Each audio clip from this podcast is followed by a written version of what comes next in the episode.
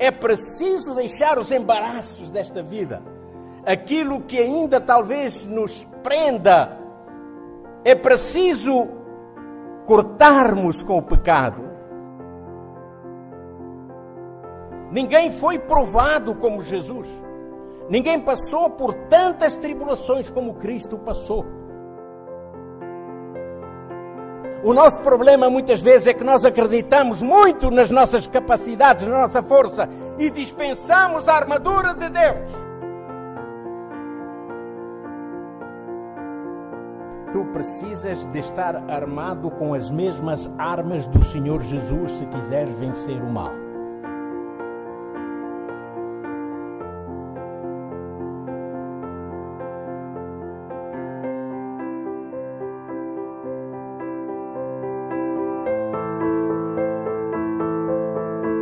Olá, este é o podcast Encontro, o podcast semanal que lhe trará alimento espiritual para a sua semana.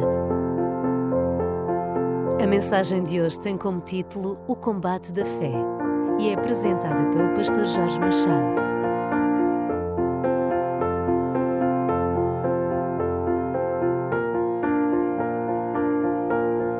O tema que escolhemos para a mensagem desta manhã, o combate da fé o combate da fé. E eu começo e convido-vos a abrirem as vossas Bíblias no livro de Provérbios. Livro de Provérbios, capítulo 4.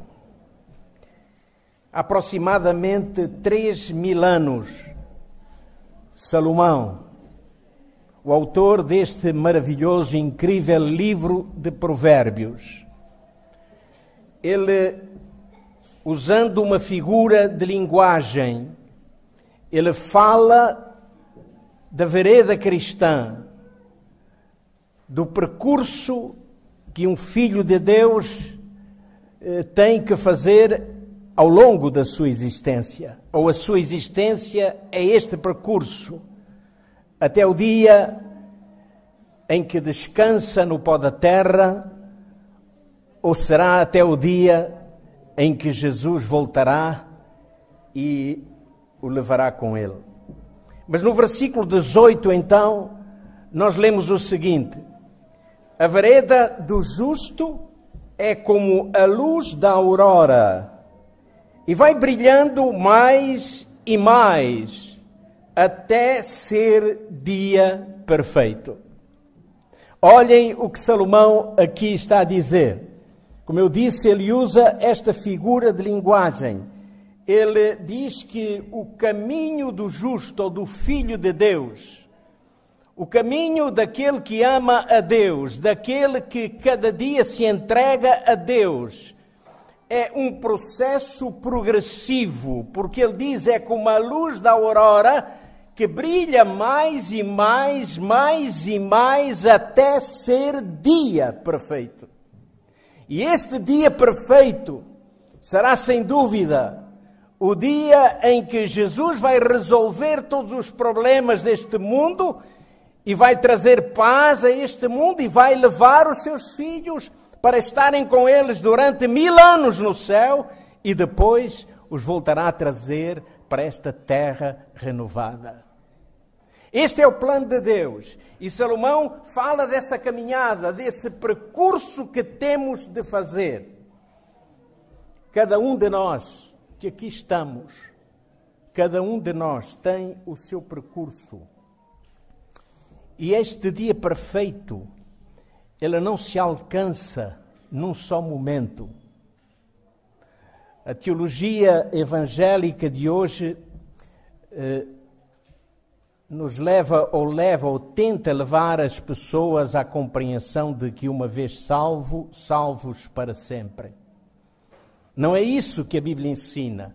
A Bíblia fala de um processo de santificação, de um percurso que cada filho e filha de Deus tem que desenvolver durante a sua vida. Um caminho, cada um tem o seu caminho. O apóstolo Paulo mais tarde, muitos anos depois de Salomão, ele falava deste caminho, desta caminhada. E então podemos agora abrir a Bíblia em Hebreus, no capítulo 12. Hebreus, capítulo 12, vamos começar pelo primeiro versículo, versículo 1. Hebreus 12, versículo 1. Paulo diz: Portanto, nós também, pois que estamos rodeados de tão grande nuvem de testemunhas, Deixemos todo o embaraço e o pecado que tão de perto nos rodeia e corramos com perseverança a carreira que nos está proposta. Olhem o que Paulo diz aqui. Paulo está a dizer: olha, nós estamos rodeados de um grande número de testemunhas. Há sempre alguém que nos contempla. Nós somos contemplados, sim, por Deus, pelos anjos, pelos seres celestiais, mas somos também contemplados pelo, por aqueles que neste mundo nos rodeiam. Paulo diz, noutra linguagem, que somos um espetáculo ao mundo. E depois ele diz, então, olhem, ele diz: deixem todo o embaraço e o pecado que tão de perto nos rodeia é preciso deixar os embaraços desta vida, aquilo que ainda talvez nos prenda. É preciso cortarmos com o pecado. E ele diz: e é preciso correr com perseverança. E quando ele fala da caminhada, ele fala de uma corrida. E uma corrida é uma caminhada digamos, firme, uma caminhada com convicção. Aquele que corre está com pressa de chegar a um determinado lugar. Ele corre, porque quer muito chegar àquele lugar. E diz Paulo, mas corre com perseverança. Com perseverança. Ou seja, sem desistir, sem parar, sem olhar para trás, mas indo sempre adiante. E depois reparem, no versículo 2, no versículo seguinte, então Paulo continua, ele diz como deve ser feita esta corrida, diz olhando para Jesus, o autor e consumador da nossa fé. O qual, pelo gozo que lhe estava proposto, suportou a cruz, desprezando a infâmia e está agora assentado à direita do trono do Pai. Agora assentado à direita do trono do Pai. Neste texto de Hebreus, capítulo. Neste trecho de Hebreus, capítulo 12, nós temos a resposta a uma grande questão. E qual é esta grande questão? Como devemos percorrer a nossa carreira cristã. Se não reparem, vamos olhar para o texto, este texto de Hebreus, capítulo 12, versículos 1 e 2 novamente, e vamos pensar. Primeiro, Paulo está a dizer: deixemos todo o embaraço. E eu aqui já disse: o embaraço é aquilo que às vezes atrapalha o nosso progresso. E cada um de nós sabe quais são os embaraços da sua vida. O que é que pode atrapalhar o nosso progresso nesta carreira cristã? Mas depois Paulo diz o embaraço e o pecado. É verdade que nunca deixamos de ser pecadores enquanto caminhamos. Nunca vamos deixar de ser pecadores. Mas há uma coisa: quando estamos em Cristo, o pecado não tem mais domínio sobre a nossa vida. E é isso que Paulo aqui quer dizer deixemos o pecado, ou seja, não deixemos que agora seja o pecado a dominar-nos. Não permitamos isso. E isso só é possível pela graça de Cristo, pelo poder de Cristo em nossa vida. E depois ele diz: corramos com perseverança.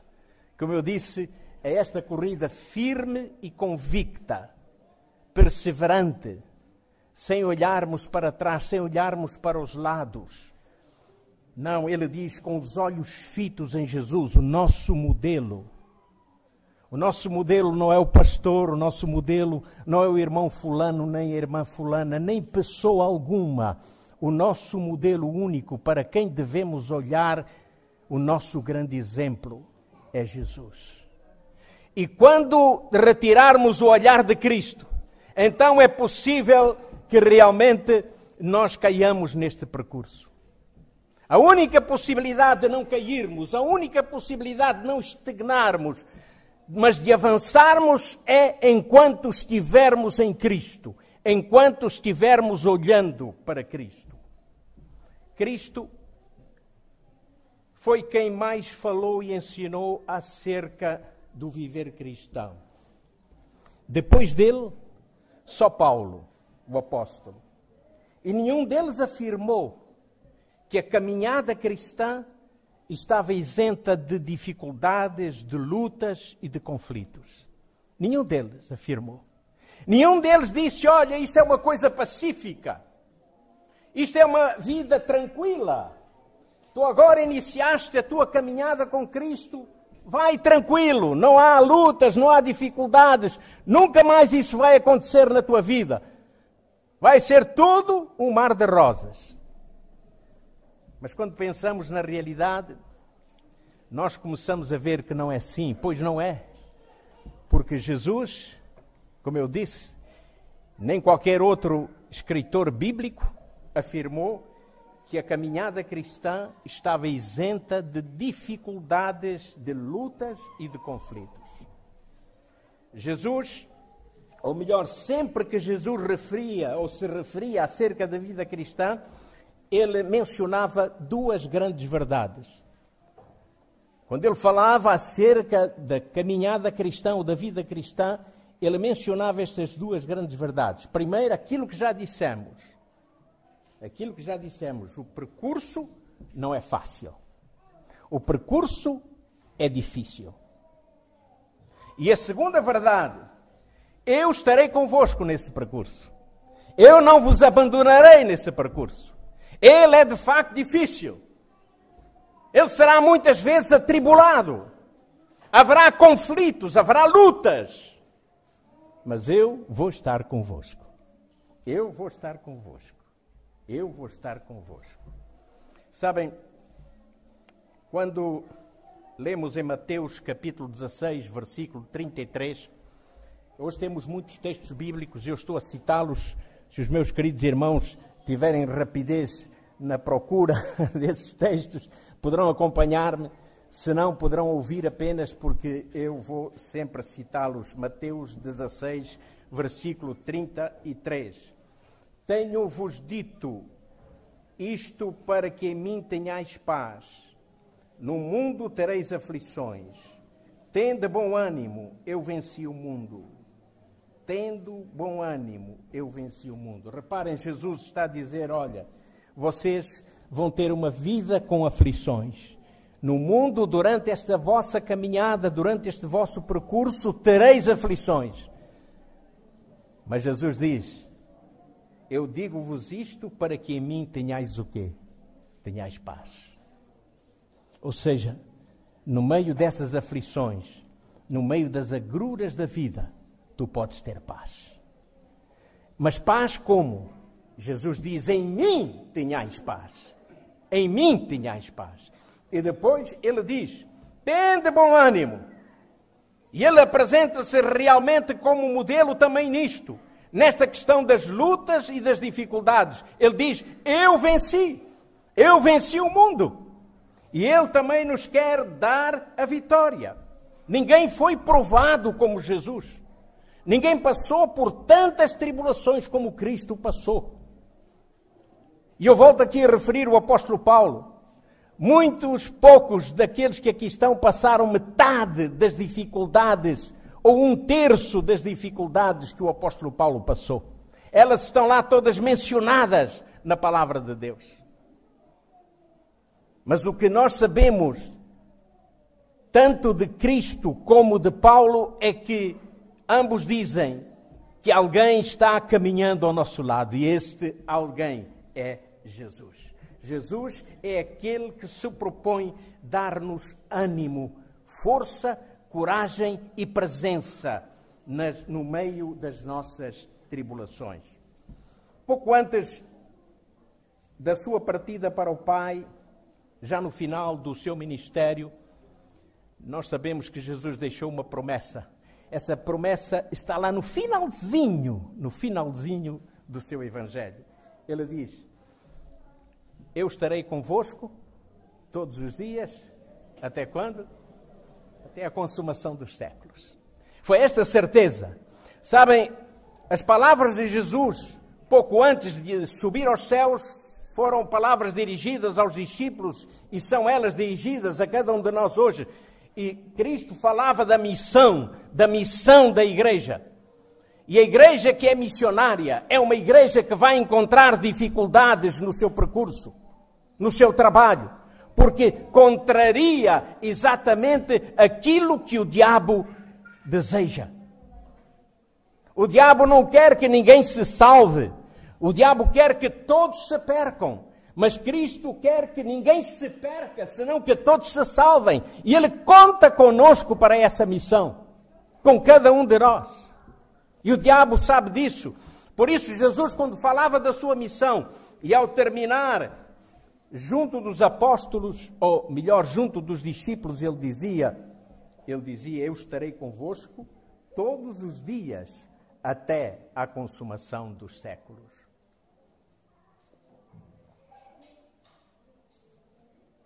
Queridos irmãos, nem sempre, nem sempre entendemos o que é ser cristão ou o que significa seguir a Cristo. Nem sempre compreendemos as consequências de ser cristão. E nem sempre também compreendemos e às vezes aceitamos as dificuldades de ser cristão, as provações de caminharmos ao lado de Cristo. A maioria, se a maioria das pessoas hoje entendessem perfeitamente o que Jesus requer de nós, o número dos seus seguidores seria muito menor do que aquele que é hoje. E porquê? As prerrogativas que Cristo enuncia nos Evangelhos algumas vezes são inflexíveis, absolutas e definitivas. E eu não estou a exagerar, senão vamos ver, vamos ler. Vamos ler, por exemplo, Mateus capítulo 10.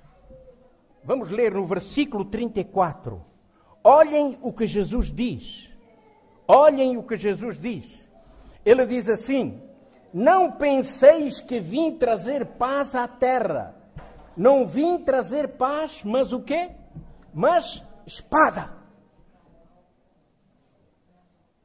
Esta é uma declaração forte. É forte. Jesus está a ser aqui absoluto. Ele está a dizer: isto é certo, isto é assim. Eu não vim trazer paz, mas vim trazer espada. Bom, o que é que Jesus não quis dizer com isto?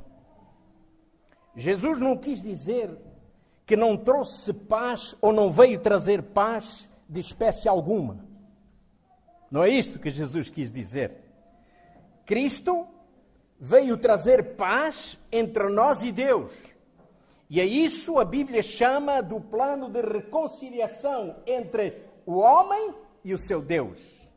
Ou seja, Cristo veio fazer a paz entre nós e Deus.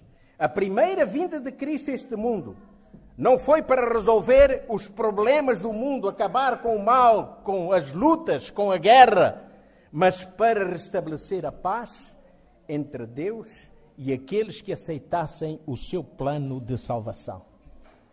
Foi por isso que Cristo veio pela primeira vez a este mundo.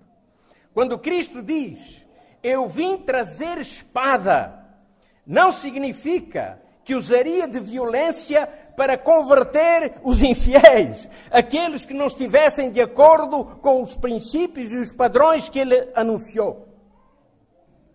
Aqueles que não estivessem de acordo com a sua vontade, aqueles que não quisessem fazer a sua vontade. Não esse tipo de espada que Cristo está a referir-se aqui. O que Jesus quis dizer foi que por sua causa haveria conflitos entre pessoas e pessoas da mesma família. Vamos ler. Vamos ler os versículos 35 e 36. Olha o que Jesus diz. Eu vim pôr em dissensão o homem contra o seu pai e a filha contra a sua mãe e a nora contra a sua sogra. Assim os inimigos do homem serão os da sua própria casa. Não vim trazer o quê? Paz, mas espada. E nenhum de nós que aqui está esta manhã pode contrariar isto. Vou contar-vos uma pequena história.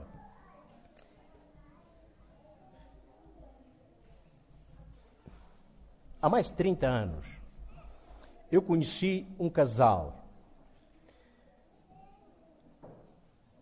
Ela, membro de igreja, uma crente fiel, uma irmã muito dinâmica na igreja. Ele estava a começar a dar os primeiros passos na igreja quando o conheci. Infelizmente já não estão conosco. Há poucos anos atrás, ambos faleceram, estavam no lar em Salvaterra de Magos. E um dia, esse amigo esposo, esposo desta nossa querida irmã, telefonou-me e disse-me, pastor, na próxima terça-feira, o pastor pode vir aqui à minha casa que eu precisava de falar consigo, com alguma urgência. Eu disse, sim, irmão, posso. E então eu fui à casa desta família, eram apenas eles, o casal. E quando ali cheguei, só lá estava este senhor. A sua esposa não estava. Eu perguntei: onde está a irmã Cândida? E ele disse-me: Pastor, eu fiz de propósito. Eu queria falar particularmente consigo, queria estar sozinho consigo. Ela foi resolver uns assuntos e eu aproveitei esta oportunidade e sabia que ela ia resolver esses assuntos, por isso aproveitei esta oportunidade para pedir ao pastor para aqui estar. Muito bem, irmão. Então diga. Então ele contou-me a sua história. E ele disse-me: Muito jovem, a minha esposa conheceu Jesus. E a partir dali, ela foi uma fiel crente. Eu não aceitei, porque nós éramos católicos genuínos. Por isso nunca aceitei. Eu me revoltei mesmo quando ela foi batizada. Eu não queria que ela fosse batizada. Eu usei todos os meus argumentos, mas ela não aceitou os meus argumentos. E ela batizou-se na igreja adventista. E eu não queria de maneira nenhuma. Sabe, pastor, eu não era um homem, eu não sou um homem violento. Porque senão, naquela altura, eu teria batido na minha mulher. Mas sabe o que eu fiz, pastor? Um dia, eu perdi a cabeça. E quando ela vinha da igreja, vinha com a sua Bíblia debaixo do braço eu tirei, arranquei a Bíblia da sua mão e joguei a Bíblia para o chão e comecei aos pontapés a Bíblia. E ela ficou ali a olhar para mim, serena, tranquila, calma. E quando eu gastei o meu furor, quando eu gastei as minhas energias e despadacei aquela Bíblia no chão, eu entrei para casa, sentei-me no sofá e ela simplesmente pegou na Bíblia, endireitou as páginas da Bíblia, fechou a Bíblia e aguardou.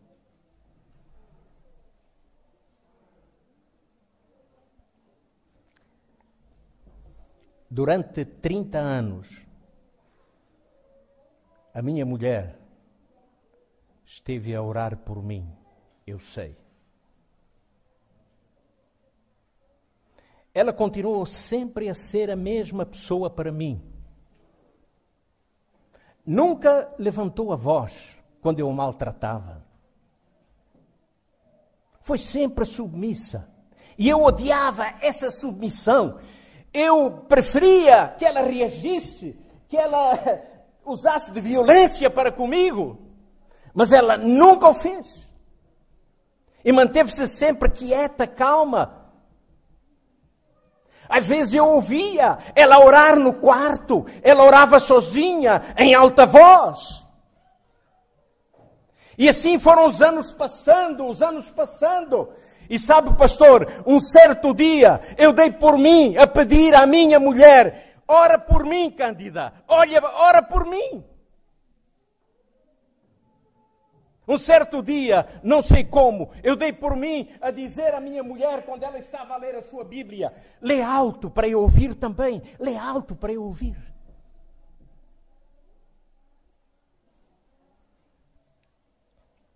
Durante 30 anos eu persegui. Durante 30 anos eu fui opositor. Eu fiz pressão para que ela abandonasse o Evangelho, para que ela abandonasse Cristo. E sabe o que aconteceu, pastor? É por isso que eu hoje o chamei aqui. É por isso que eu hoje o chamei aqui. Pastor, eu chamei aqui para lhe dizer que eu quero batizar-me. Eu tive o privilégio de batizar este irmão. Irmão José Andrade. Já faleceu. Como Deus trabalha. No mundo tereis aflições. Mas esta missionária, esta serva de Deus, ela nunca fechou a sua boca.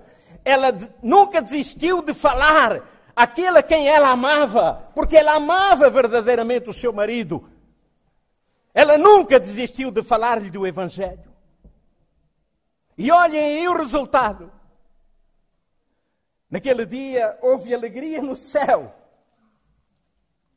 Eu quero, dizer aos irmãos que na nossa vida pastoral nós temos momentos muito difíceis, mas temos momentos maravilhosos. E esse foi um dia mais maravilhoso da minha vida, quando naquele dia voltei para casa. eu apetecia-me dar a notícia a toda a gente que encontrava pelo caminho. O irmão Andrade, depois de 30 anos de luta da esposa, finalmente ele entrega a sua vida a Jesus finalmente ele aceita Cristo como seu Salvador. Queridos irmãos, a vida cristã é um combate. E este combate tem duas vertentes. A primeira vertente são as provações exteriores.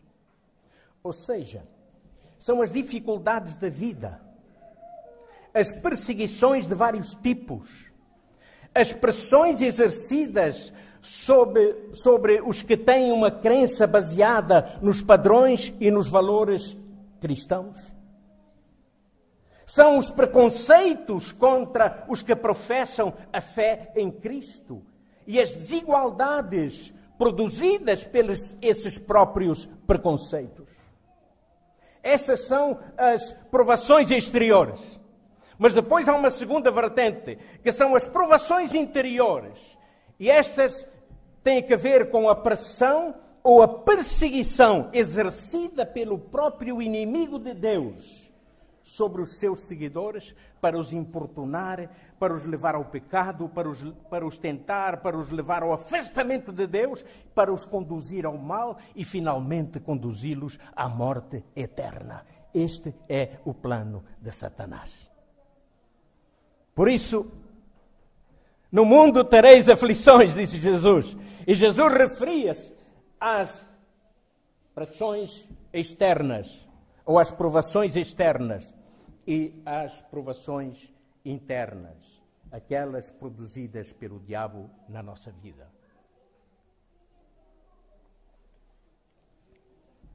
E é por isso que lá em Efésios, no capítulo 6, e no versículo 12, oh, quem não sabe, decora este texto. Efésios 6, 12. Diz: Não temos que lutar contra quê? Contra a carne e o sangue, mas sim contra os principados, contra as potestades, contra os príncipes das trevas deste século, contra as hostes espirituais da maldade nos lugares celestiais.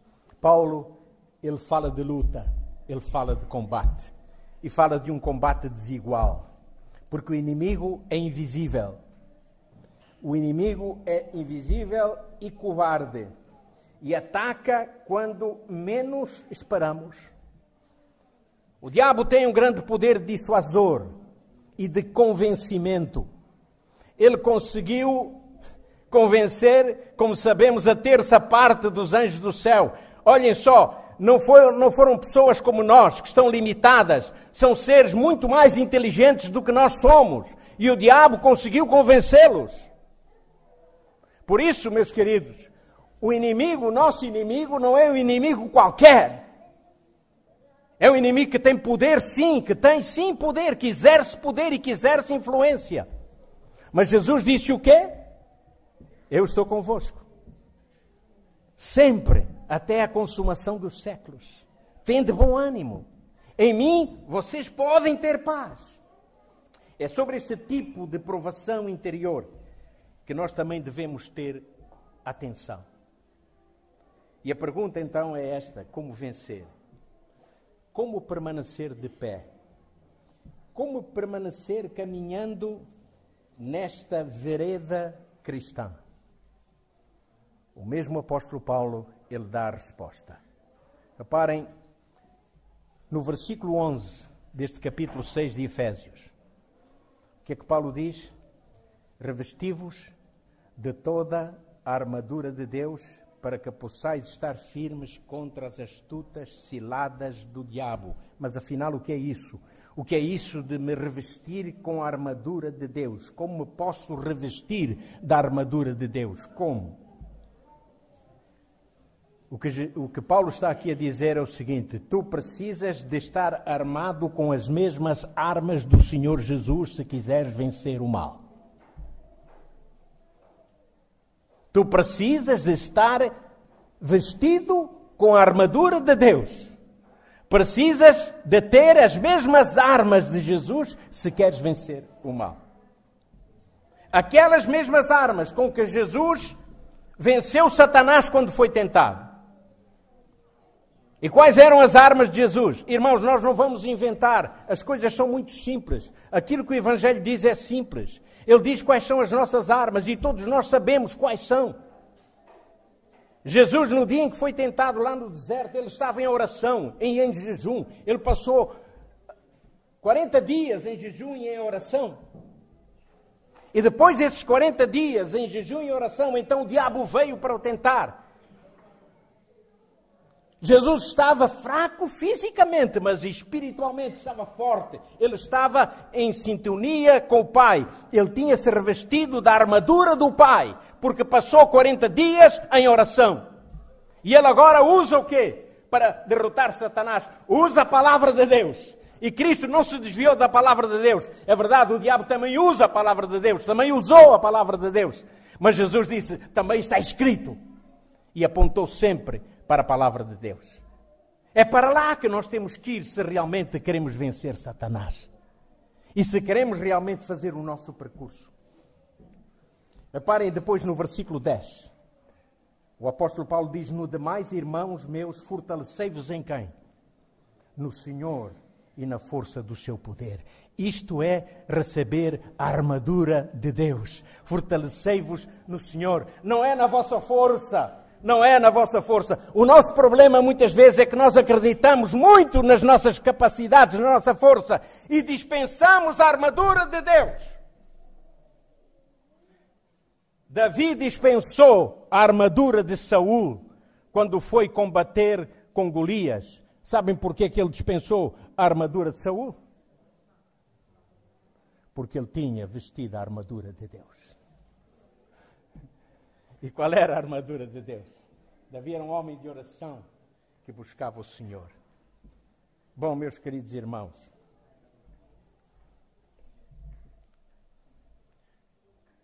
a irmã White, ela tem uma pequenina frase que eu gosto muito de a ler e pensar nela, e hoje gostaria de partilhar convosco. É uma frase muito pequenina e muito simples ela encontra-se no livro Testemunhos para a Igreja, no volume 1 e na página 345. Irmão White diz assim: Ao som da fervorosa oração todo o exército de Satanás treme ao som da fervorosa oração. Todo o exército de Satanás treme. E treme mesmo. E treme mesmo. Veja, querido irmão, as nossas armas. A armadura de Deus. Ela está ao nosso alcance.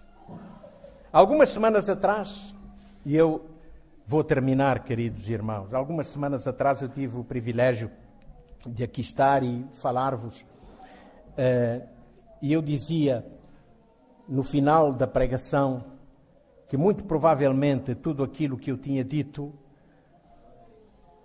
iria ser esquecido em poucas horas ou em alguns minutos. Mas então depois pedi à igreja que não se esquecesse de uma pequenina frase que eu ia citar. E essa frase só tinha duas palavras. Agora vou desafiar a igreja. Aqueles que estiveram aqui naquele dia, eu sei que estão aqui alguns que estiveram. Eu não, não vou pedir que se manifestem, está bem? Não vou fazer isso, não vou pedir que se manifestem. Vou apenas fazer-vos pensar. Cada um responderá para si mesmo. Vocês ainda se lembram daquela pequenina frase que eu disse para que nunca se esquecessem dela. Poderiam esquecer-se de tudo, mas aquela pequenina frase, não esquecessem, lembram-se? Alguns provavelmente se lembrarão. Não sei. Eu vou repetir. Frase era que não. Isso mesmo. não desistir. Não desista. Foi isso que eu disse, não foi? Foi isso que eu disse. E nós aceitamos isso, que não íamos desistir. E hoje continuamos aqui, graças a Deus, com esse propósito, nunca desistir. Meu querido, minha querida, nesta caminhada, por vezes, enquanto corremos com perseverança, pode acontecer que caiamos. Pode sim. Mas só cai quem caminha. Só cai quem anda. Só cai quem corre. Quem está parado não corre grande risco de cair. Quem está deitado, muito menos corre esse risco, a não ser caia da cama. Mas é difícil. Cair é próprio, sim, de quem caminha, de quem anda, de quem prossegue, de quem corre. Seja qual for a tua condição, meu querido irmão, minha querida irmã, meu querido amigo. o Senhor hoje quer estender a sua mão para ti e quer erguer-te. Se este é o teu caso, se realmente sentes que caíste ou te sentes prostrado, então, esta manhã, certamente o Senhor estende a sua mão. Ele diz: A minha mão não está encolhida, o meu ouvido não está surdo, agravado não. Sabem, eu comecei com Provérbios 24, 16. A vereda do justo é como a luz da aurora que vai brilhando mais e mais até ser dia perfeito. E eu termino com Provérbios, mas com Provérbios eh, capítulo 7.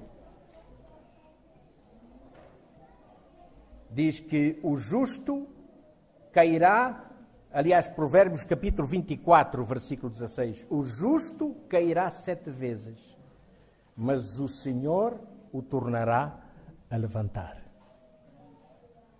O justo cairá sete vezes. O diabo é assim quem nos faz cair muitas vezes, mas Jesus é quem nos levanta. Jesus é quem nos ergue. Não importa quantas vezes caíste, aceita a vontade de Deus e prossegue. Aceita a mão estendida de Jesus e ergue-te e continua a tua marcha. Então, aquilo que eu vos quero dizer no final desta pregação de hoje é o mesmo que vos disse aqui algumas semanas atrás. Não desistas. Continua. Se ouvires hoje a sua voz, não endureças o teu coração aceita o plano de Deus e continua a tua caminhada. Minha oração.